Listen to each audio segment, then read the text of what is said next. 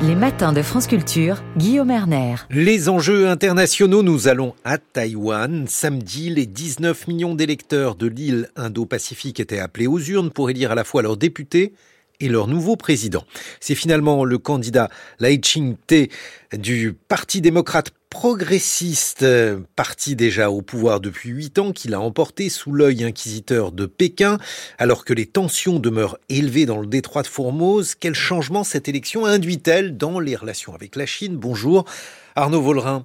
Bonjour.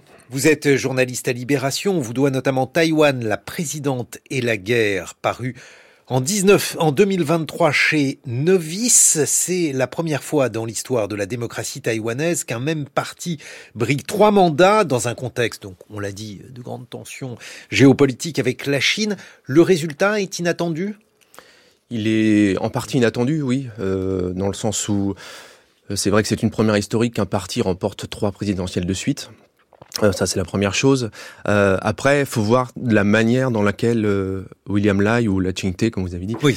euh, a été William Lai. Deux noms. Voilà, les deux noms. William Lai. Son Allez. prénom euh, anglicisé.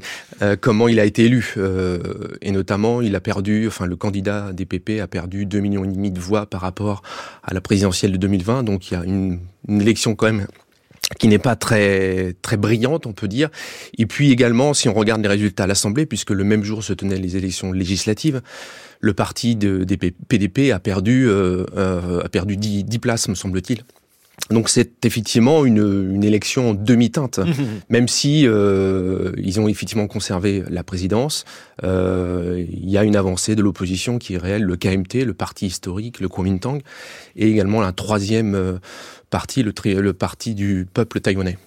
Donc il est élu, mais moins bien élu. Mmh. Alors c'est toujours un, un sujet d'étonnement, le statut de Taïwan, puisque c'est un pays qui a eh, tous les atours d'un pays indépendant, avec une monnaie, des élections, mmh. une armée, et pour autant la Chine refuse son indépendance. Oui, c'est un officiellement c'est pas un État, effectivement, c'est un État qui était reconnu par l'ONU jusqu'en 1971, date à laquelle il y a un vote à l'Assemblée générale, et c'est la Chine populaire qui a été reconnue. Et donc à partir de ce moment-là, la Taïwan a commencé à perdre petit à petit tous les pays qui le reconnaissaient. Et aujourd'hui, on est un, un, uniquement 13 États et des petits États, même des États insulaires, qui sont les seuls à reconnaître Taïwan. Donc ça reste un État qui euh, a tous les attributs d'un État, sa monnaie, un drapeau, mmh. une politique euh, étrangère. Euh, la possibilité de faire des visas, des douanes. Euh, donc il fonctionne, il est souverain en quelque sorte. Et d'ailleurs, euh, William Lai a, a s'est fait le, le, porteur de cette souveraineté pendant, ce, pendant cette campagne. Et encore aujourd'hui, il est celui qui va effectivement promouvoir l'image d'une île, d'un pays, en quelque sorte, même si effectivement, officiellement, ça n'en est pas un. Et alors, parmi les candidats, c'était lui qui soutenait le plus l'indépendance de Taïwan? Oui, tout à fait. C'est le parti, euh, le, parti démocrate progressiste est historiquement celui qui est le plus proche de, de, ses positions indépendantistes. Euh, maintenant, il faut, être bien clair sur ce qu'on met dans l'indépendance. Ce n'est pas un parti euh, qui réclame l'indépendance. Il sait très bien que ce serait une vue comme une déclaration de guerre par Pékin. Et dans l'heure où... c'est ça qui est très étonnant parce que pour autant, euh, Taïwan est de facto indépendant. un pays indépendant. Oui, tout à fait. Mais euh, mais on ne le dit pas. Mais on ne le dit pas, tout à fait, puisque c'est une déclaration de guerre. On, on préfère, et notamment le PDP préfère rester sur cette idée de sauvegarder, protéger le statu quo, la situation actuelle, et surtout ne pas, euh, une fois encore, déclarer l'indépendance, puisque ça, ça serait une, une, une, déclaration de guerre. Et alors, évidemment, dans la stratégie d'attaque de la Chine, dans la stratégie de coercition de Pékin, euh, il y a le projet permanent de euh, portraiturer, de camper le PDP comme un parti indépendantiste, indépendantiste ce qu'il n'est pas, parce que ça remonte un petit peu, si on remonte un petit peu dans l'histoire, c'est vrai que ça, c est, c est, cette crise-là, cette différence sur la perception de l'indépendance remonte à la guerre civile entre communistes et nationalistes, où on est arrivé effectivement à ce que les deux camps euh, prétendaient incarner à eux seuls la Chine et être dépositaires de la souveraineté nationale. Et donc, euh, il y a toujours ce, cette volonté du côté chinois de finir cette guerre civile, de rendre justice en quelque sorte à Mao et de faire, de vaincre sur les, les nationalistes qui se sont réfugiés sur l'île de Taïwan en 1949. Euh, et, et, plus récemment, le PDP a effectivement agité des menaces lors de la présidence de Chen Shui-bian entre 2000 et 2008, des, agité des menaces, fait des gesticulations indépendantistes qui ont ulcéré Pékin. Et Pékin est resté sur cette image, effectivement, d'un parti et de ses candidats qui sont les, les, les, combattants de l'indépendance, ceux qui ne sont plus du tout euh, aujourd'hui, une fois encore. Donc, euh, on imagine que Pékin accueille euh, avec un certain mécontentement les résultats de cette élection?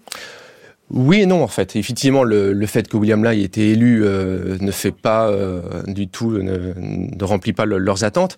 Euh, néanmoins, et je pense qu'il d'ailleurs à la, lumière des premières déclarations du week-end, on voit bien que déjà ils sont en train de s'engouffrer dans la brèche, c'est-à-dire de dire que William Lai a été pas très bien élu, beaucoup moins en tout cas une fois encore que, que sa prédécesseur en, en 2020, euh, d'une part, et surtout il va euh, tendre la main au KMT, le Kuomintang, le, le parti euh, qui est le plus proche de la ligne de Pékin, et qui est effectivement, qui n'a pas la majorité absolue à l'Assemblée nationale, mais qui est le parti qui a eu obtenu le plus de voix. Donc il faut s'attendre à ce que dans les prochaines semaines, euh, d'une part, il défende le travail du, KMT, voire qu'il l'accompagne. Il est tout à fait euh, probable également que les dirigeants du Parti communiste chinois vont tendre la main au KMT, faciliter les rencontres et tenter euh, de semer la zizanie dans une assemblée qui, par ailleurs, va être une assemblée très compliquée à gérer pour le nouveau, gouvernement de William Lai. Bon, ça veut dire aussi que euh, Pékin, malgré les craintes qu'on avait auparavant, n'a pas réussi à manipuler les élections euh, de manière substantielle. Non, toujours pas manipulé, même si ils ont eu employé beaucoup de, de, de techniques. On va pas faire la liste ici parce qu'elle est longue. on parle bien évidemment des coercitions militaires, des coercitions euh, euh, économiques. Euh, il y a eu également toute une guerre cognitive hybride qui est en place maintenant depuis plusieurs années. Et puis même récemment, dans les derniers jours du conflit, il y a eu l'envoi de, ballons, il y a eu l'envoi, là encore, de, de bateaux et d'avions, mais ça c'est devenu une nouvelle normalité, comme disent les experts. Et puis, il y a eu des déclarations très offensives, appelant même les, les Taïwanais, à quelques jours du scrutin, à faire le bon choix. Donc euh, ça, ça va se, se effectivement se, se, poursuivre et se continuer dans les, dans les mois qui viennent. Il y avait des partis qui étaient beaucoup plus proches de, de Pékin, vous l'avez dit. Mm. Qu'est-ce qu'ils prônaient? Est-ce que la réunification, par exemple, était dans leur programme? La réunification n'est plus portée par les, par les partis, même les plus proches de Pékin, notamment le Kuomintang. Euh, il y avait une unanimité durant cette campagne qui était de défendre le statu quo. Ça, c'était vraiment quelque chose qui traversait le spectre électoral taïwanais. Euh, maintenant, les deux partis qui restent... Veulent reprendre les discussions, le dialogue avec euh, avec Pékin et ça va être intéressant d'ailleurs de voir comment le KMT va, va si euh, va tenter de le faire avec, le, avec les autorités chinoises, puisque c'est vrai que depuis 2016, euh, Pékin a rompu les discussions avec l'île. Donc, va y avoir cette, ce travail de, de, de, reprise de contact. Et les, ces deux partis de l'opposition, donc à la fois le KMT, le parti État euh, historique, et puis le TPP, ils vont s'efforcer, bien évidemment, de tenter également de, de, reprendre des activités, des relations commerciales, puisque c'est grand, le grand projet du, du KMT. Et dernière chose aussi, peut-être remettre au goût du jour ce que le PDP, le parti de William Lai, ne veut pas, c'est-à-dire le fameux consensus de 92, qui est grosso modo de dire que c'est à la suite de discussions qu'il y a eu cette année-là en 92 à Singapour, qui était de dire euh, on se met d'accord sur le fait qu'il n'y a qu'une seule Chine, mais on a et les uns et les autres une interprétation différente. Ça, le PDP n'en veut absolument pas. La présidente Tsai euh, dès l'année 2016, me semble-t-il, a décidé de, de rejeter ce système-là, mmh. comme elle avait rejeté euh, un pays de système. En revanche, le KMT, celui qui a la majorité aujourd'hui, enfin la majorité euh, relative à l'Assemblée, le KMT va effectivement tenter, je pense, de, de, remettre au goût du jour une nouvelle version de ce consensus de 92 pour tenter de se rabibocher, de tendre la main à nouveau à la, à la Chine communiste. Ça veut dire quoi aujourd'hui? Est-ce que ça signifie, parce que il y a eu beaucoup d'inquiétudes à ce sujet, Arnaud Vollerin, est-ce que ça signifie que une opération militaire, euh, on a vu qu'il y avait de plus en plus d'escarmouches, est-ce que tout cela pourrait s'accélérer? S'accélérer probablement. De toute façon, la Chine ne mollit pas euh, depuis plusieurs années. Euh, avec l'arrivée de Xi Jinping en 2013, on a bien vu qu'il y a eu une modernisation de l'armée populaire de libération d'une part, une, euh, une accélération de la construction de bateaux, de navires, etc., à tel point que la, marine euh, militaire chinoise est la première en nombre de bateaux euh, aujourd'hui, bien devant la celle des États-Unis. Donc oui, les préparatifs vont se vont s'intensifier, se continuer, et il y a toujours le projet de la part chinoise, des autorités chinoises, effectivement, d'envahir, enfin de prendre le contrôle de, l'île. Et notamment, on évoque le fameux horizon de la date de 2049, qui correspond au centième anniversaire de la création de la Chine populaire par, par Mao. Donc il y, a toujours ce projet, ça c'est inévitable, et les autorités chinoises vont tout faire pour euh, accélérer et mettre en, avant. Euh, maintenant, est-ce qu'il y aura, euh, je ne lis pas encore dans le mar de café, est-ce qu'il y aura un conflit dans les mois, dans les années qui viennent? Il est peut-être encore trop tôt pour le dire. Après, méfions-nous, avec un pouvoir illibéral, il est toujours la raison ne l'emporte pas toujours sur sur la passion. Mais oui, parce qu'il y a évidemment le symétrique, on ne peut pas s'empêcher de le faire avec ce qui se déroule en ah Ukraine. Mm. Oui, tout à fait, voilà. Et d'ailleurs, dans, il y a eu, ça a été un, un coup de semonce pour Taïwan, même si l'Ukraine est à 10 000 km de, de Taïwan.